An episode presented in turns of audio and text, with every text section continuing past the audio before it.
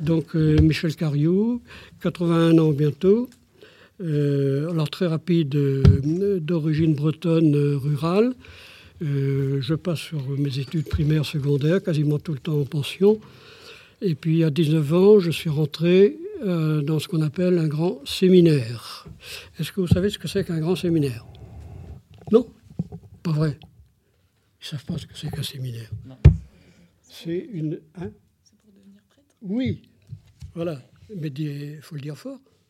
C'est pour devenir prêtre Ben voilà, il n'y a pas de honte à ça. Hein voilà, donc j'ai fait deux années là. Euh, et puis. Euh, J'étais appelé donc aussi donc, à cette vocation. Et puis après, c'est l'État, la nation, la patrie, je ne sais pas, qui m'a appelé aussi pour dire Hé, oh, service militaire. Bon. Et puis j'ai répondu Salut, me voilà. Obéissant et tout. Hein. Donc 28 mois de service militaire et 1961 en Algérie. Euh, dans un endroit qu'on appelle, euh, qui est Biskra, connaissez, vous avez entendu parler de Biskra? Si un jour vous lisez André Gide, il vous parlera magnifiquement des palmeraies de Biskra. Un endroit superbe. C'est au sud des Aurès. Vous voyez où sont les Aurès? Constantine, le Constantinois à l'est de l'Algérie. Vous descendez, il y a aussi la Kabylie. Hein. On descend, il y a une, une zone très montagneuse, très accidentée, très dangereuse. Il y a les Aurès, c'est montagneux, et Biskra est au sud des Aurès. C'est là qu'il y a eu beaucoup d'embuscades et des, trucs vraiment extrêmement violents et, durs. Les combattants les plus durs se trouvaient dans la Kabylie et dans les Aurès. Hein. Bon, alors nous, on était chargés, c'était un régiment d'infanterie de marine, on appelait ça les Marsouins à l'époque. C'est un régiment qui était rentré d'Indochine quelques années auparavant, avec tout ce que vous savez. Donc des gens qui avaient une soif de revanche euh, quand même très dure, hein, dont certains très traumatisés. Bien. Donc on était, nous, euh, mêlés à tout ça et là-dedans.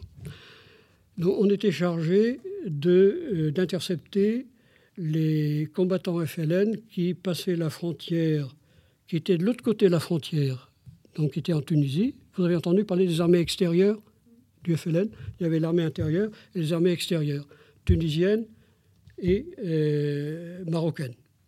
Alors nous, c'était donc du côté tunisien, ils passaient euh, au sud, et donc intercepter, les combattre si nécessaire, euh, parce que eux, après, ils remontaient en Algérie, faire leurs opérations. Et parfois, évidemment, ils se repliaient. Voilà, alors c'était un peu parfois du cache-cache, et puis parfois c'était plus violent. Il y avait tout. Et moi, je me suis retrouvé sur le terrain assez vite. Bon, des choses pas difficiles au départ, et puis après des choses plus compliquées, plus difficiles, je passe.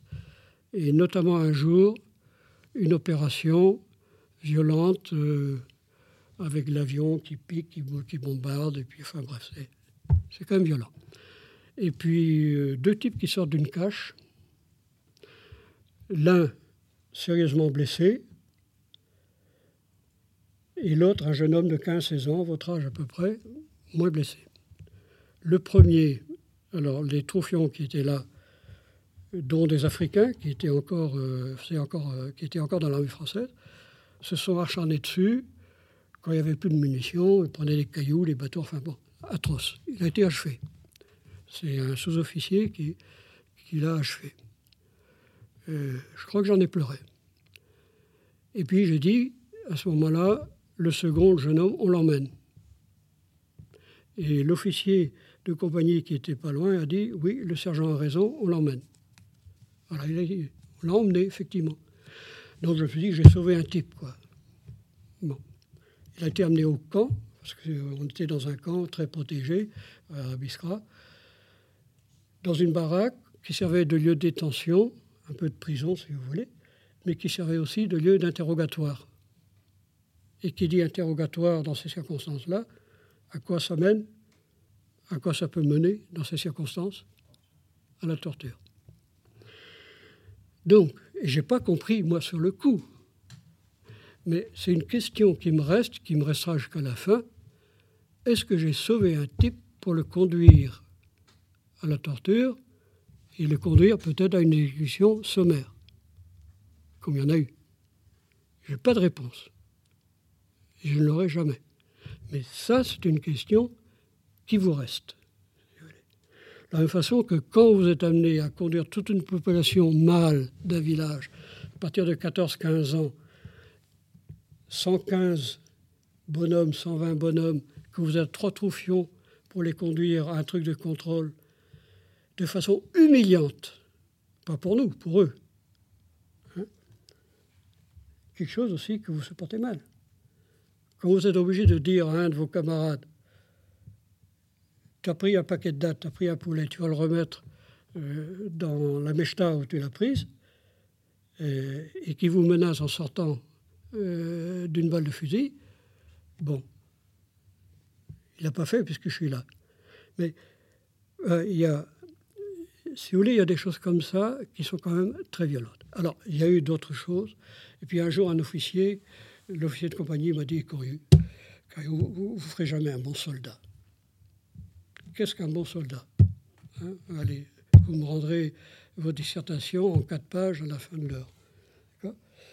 Donc, euh, bon, c'est un type qui va se mettre en danger et qui va mettre ses, copains également en danger.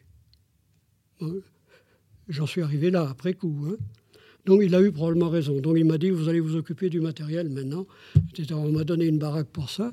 Donc je suis devenu un peu l'économe de la compagnie. Mais j'avais une baraque. Et la baraque servait à accueillir aussi tous les, tous les copains euh, qui rentraient d'opérations parfois très difficiles et qui avaient besoin de parler. Qui avaient besoin de parler. Parce qu'il y avait des choses qu'ils ne supportaient pas d'avoir vues, d'avoir fait. Ah. Donc j'ai servi à ça. Voilà. Je suis rentré, euh, j'ai essayé de parler un peu, n'a pas été entendu, crac, rideau, motus. J'ai repris mes études, un an.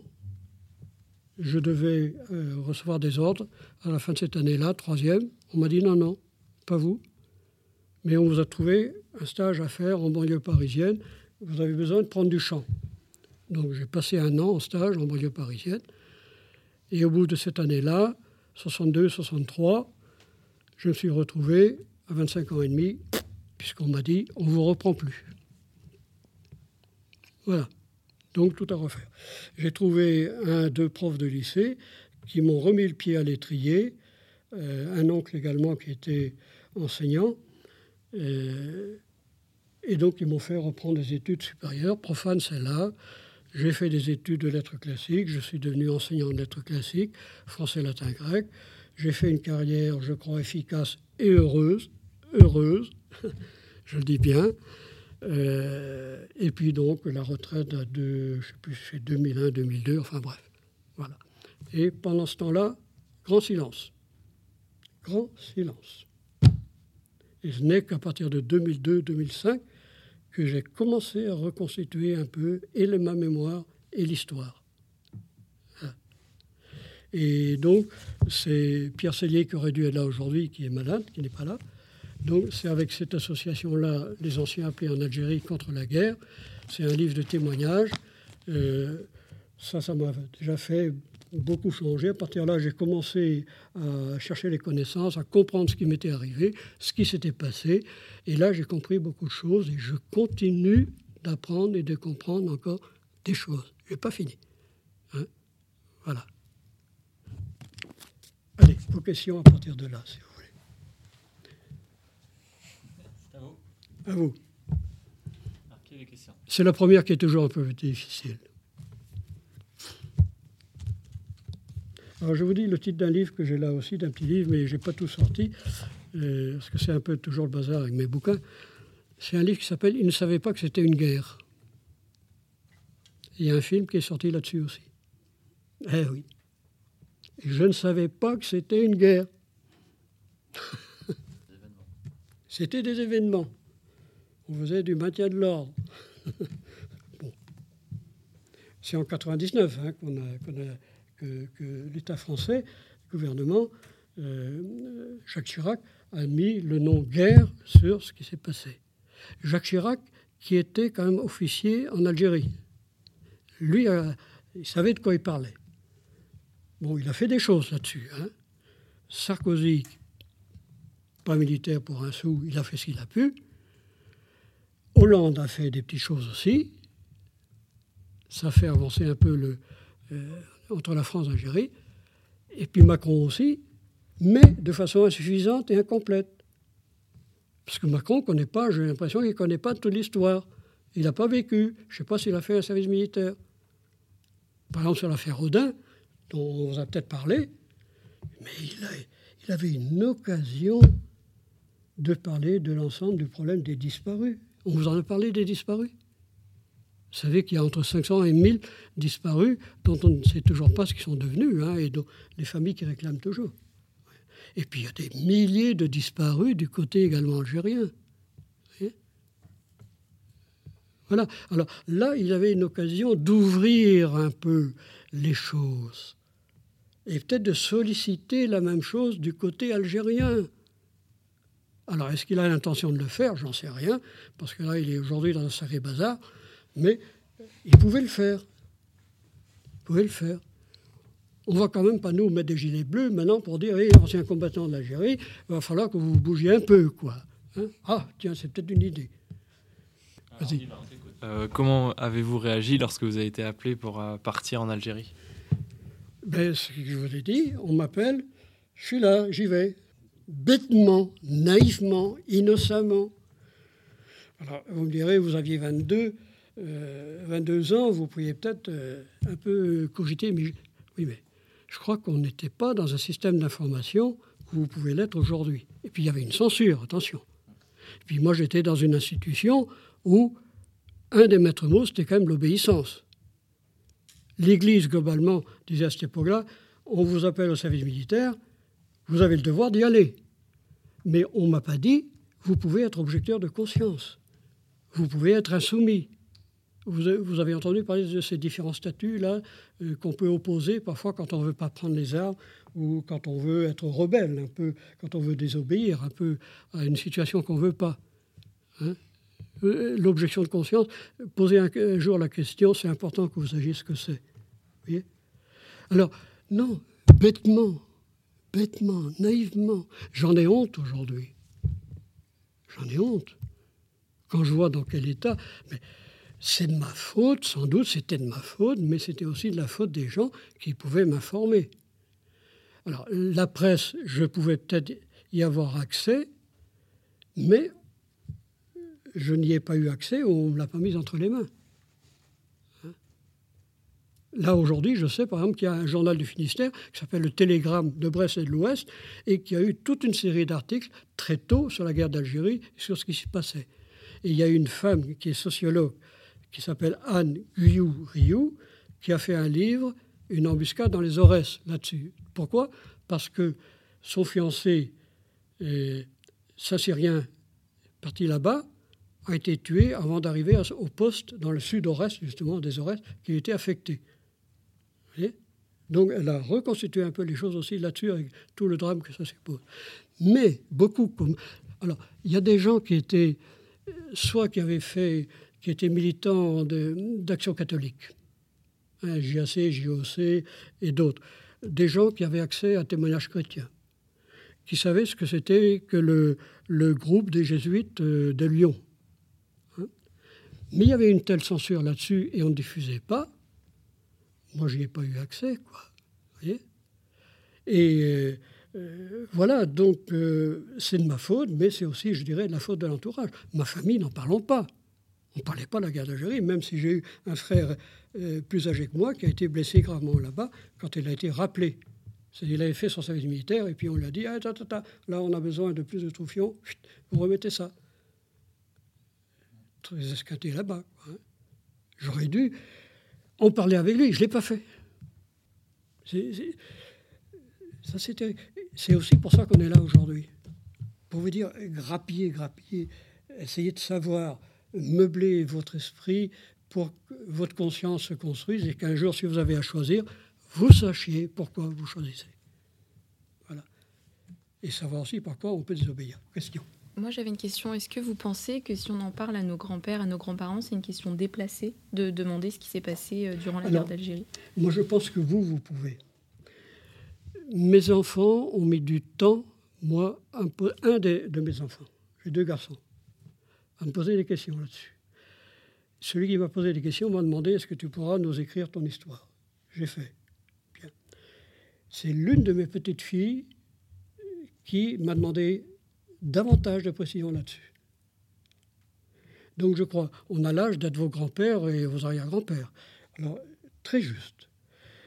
Il y a un livre qui s'appelle L'art de perdre de, d'Alice Zéniter. Je sais pas, il est peut-être à la CDI. Très intéressant sur la transmission générationnelle, sur trois générations. Là, avec vous, on arrive sur trois à quatre générations à peu près. Hein. Alors, cette histoire de la transmission est extrêmement intéressante. Ceux qui l'ont vécu, silence, silence, et la parole revient un peu, et revient de plus en plus. C'est une sacrée question. Oui, oui, posez la question à vos grands-pères et arrière-grands-pères, si vous en avez. Euh, ils peuvent encore vous instruire, comme nous, on, vous apporte des choses. Oui, oui, posez les questions. Faites-les parler. Ça va peut-être les libérer aussi, eux. C'est important. Faites-le. Très bonne question, sûrement. Mais euh, l'histoire des pères qui ont vécu ça et des enfants, vous savez qu'il y a des pères qui s'en sont jamais remis. Hein. Il y a des enfants qui ont eu des dégâts collatéraux à cause de tout ça. Hein. Parce qu'on ne parle pas assez des dégâts collatéraux de ce qui se passe pendant les guerres. Des couples qui ont été cassés, des gens partis fiancés et la femme, quand elle a vu rentrer le type, euh, euh, un peu péter les plombs, dit hey, eh, Dégage, j'en ai trouvé un autre. Hein etc. Les changements professionnels. Je vous ai parlé de changement de mon parcours, mais il y a eu des changements professionnels qui ont été aussi difficiles avec tout ça. Hein. Donc, cette histoire à la fois de transmission de génération, c'est une question extrêmement importante, très importante, très importante essentiel. Et notre président Macron, je le dis, j'espère qu'il va être conseillé différemment. Euh, on a demandé à être invité hein, comme ancien combattant, mais on ne fait toujours pas partie de l'Office national des combattants, parce qu'on est une association qui a des positions un peu différentes par rapport à d'autres associations. On n'est toujours pas invité, on n'est pas reconnu officiellement. Vous, vous nous invitez parce que vous avez des professeurs conscients et des documentalistes qui sont conscients et qui le font. Mais dans le public, on a du mal à rentrer. Là, on a un lycée qui va peut-être nous inviter au mois de janvier, février. Peut-être. Est-ce que j'ai répondu? Est-ce que j'ai répondu? Oui. Allez-y. Allez-y. Question. Euh, vous me stoppez si je parle trop. Euh, et quand des choses que je ne dis pas, si vous ne comprenez pas, vous, vous demandez. Oui? Quel est le moment qui vous a le plus marqué euh, en Algérie? Ah ben euh, L'histoire là de, l'opération et l'accrochage, donc de l'exécution de ce combattant, la FLN, et puis euh, ben, du fait que j'ai cru sauver un type et puis je ne sais pas ce qu'il est devenu. Ça, oui. Et puis les contrôles de population dans les villages aussi qui avait une toute autre culture que nous. Enfin, on n'a jamais compris ça. Comment la France a pu casser la culture et la civilisation qu'avait ce peuple et ce pays, bon sang, une culture, une civilisation de, de plus de deux millénaires. Alors, Caracas, c'est vrai. Mais bon sang, que d'occasions ratées, quoi. Que d'occasions ratées. Euh, votre question portait sur alors, le, non, c'est l'accrochage sur le terrain. Hein. L'accrochage sur le terrain, oui. Nous, on est là pour vous dire notre mémoire, notre expérience, et dont vous ferez votre beurre pour construire votre histoire de cette colonisation algérienne qui fut quand même très particulière, euh, parce que c'est ça le thème de votre programme, je crois. Hein. des mémoires, des archives, euh, des témoignages à l'histoire.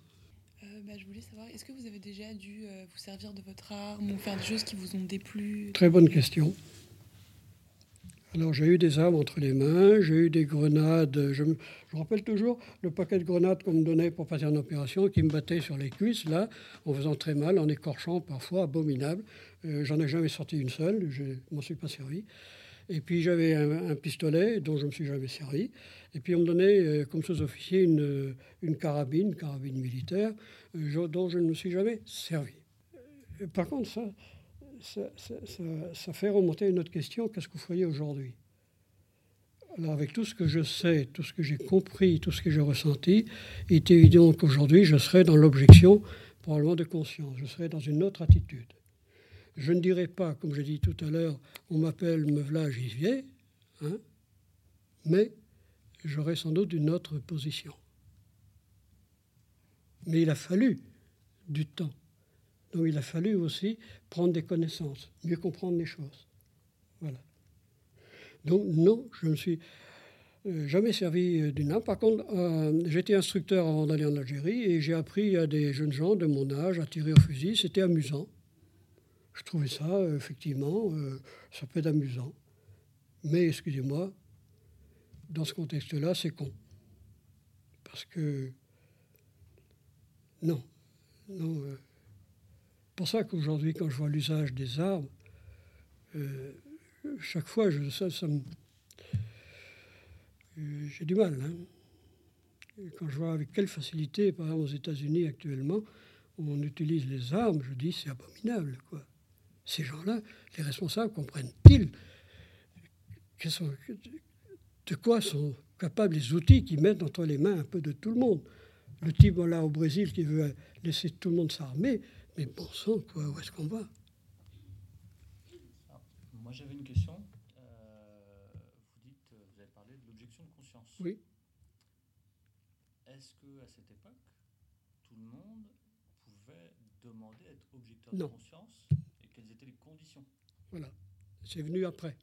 Hein le statut d'objecteur de conscience est venu, je ne sais plus en quelle année. Mais il n'y avait pas lieu il y avait juste des journaux comme Témoignage chrétien, un peu Le Monde, un peu Le Nouvel Observateur, et des groupes euh, de militants comme les Jésuites de Lyon euh, qui donnaient des éléments, euh, qui essayaient de diffuser, qui essayaient de diffuser des éléments, parce qu'ils étaient censurés systématiquement. Hein. Notamment sur l'apparition de livres La Question, là, de Alleg, etc. Bien. Donc ils étaient censurés. Alors, il n'y avait pas les éléments. Moi, j'estime que ce, qui, dont je devais recevoir l'enseignement et la formation aurait dû, aurait dû m'informer là-dessus, compte tenu des valeurs morales et théologiques véhiculées. Je vous dis une chose. J'ai écrit à l'un de mes professeurs de morale euh, avec qui j'avais des études, euh, quand j'ai eu des, choses difficiles en Algérie, pour demander de me donner des éléments je dirais que ça a été une réponse de jésuite. Bon, voilà. C'est une réponse de jésuite, ça veut dire on vous donne des éléments, euh, blanc, noir, oui, non, mais à vous de choisir. C'est pas, pas clair. Déjà Alors, je leur ai dit à tous les groupes que s'ils avaient des questions qu'ils n'ont pas pu poser, qu'ils voulaient transmettre, éventuellement on peut les échanger. Et puis moi, je suis prêt à écrire des éléments de réponse euh, là-dessus. Hein. Voilà. Euh, euh, merci à vos enseignants de, compléter l'enseignement sur cette question-là, qui nous tient à cœur, sur laquelle j'ai mis. J'ai un vécu de 28 mois, mais avec un silence donc de 45-50 ans, dont je me remets un peu. Je continue, j'allais dire, de de nourrir ma mémoire là-dessus. Je n'ai pas fini. Et, j'estime que l'histoire complète, compliquée, diverse, sur tous les plans de la colonisation algérienne, de l'Algérie et de la France là-dedans, cette histoire-là, de façon équilibrée et aussi juste que possible, elle est encore à écrire. Tout n'est pas blanc, tout n'est pas noir d'un côté de l'autre. Il ne faut pas être Machiavel, ce qu'on appelle Machiavel, machiavélique. Hein. Il y a des torts des deux côtés. La France a pu faire de bonnes choses peut-être là-bas, mais elle a fait des choses terribles Et excusez-moi, je vous dis franchement, mais nos politiques n'ont pas été à la hauteur.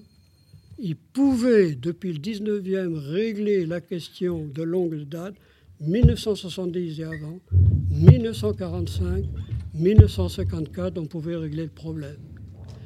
Ils ont une grave responsabilité là-dedans et ils ont obligé des militaires à se plonger dans des histoires dont certains ne voulaient pas et dont certains ont été meurtris. Hein. On a peut-être gagné la guerre en Algérie, mais on a perdu la paix. Hein. Et la paix est toujours à construire. Parce que l'Algérie aussi a du boulot à faire. Hein.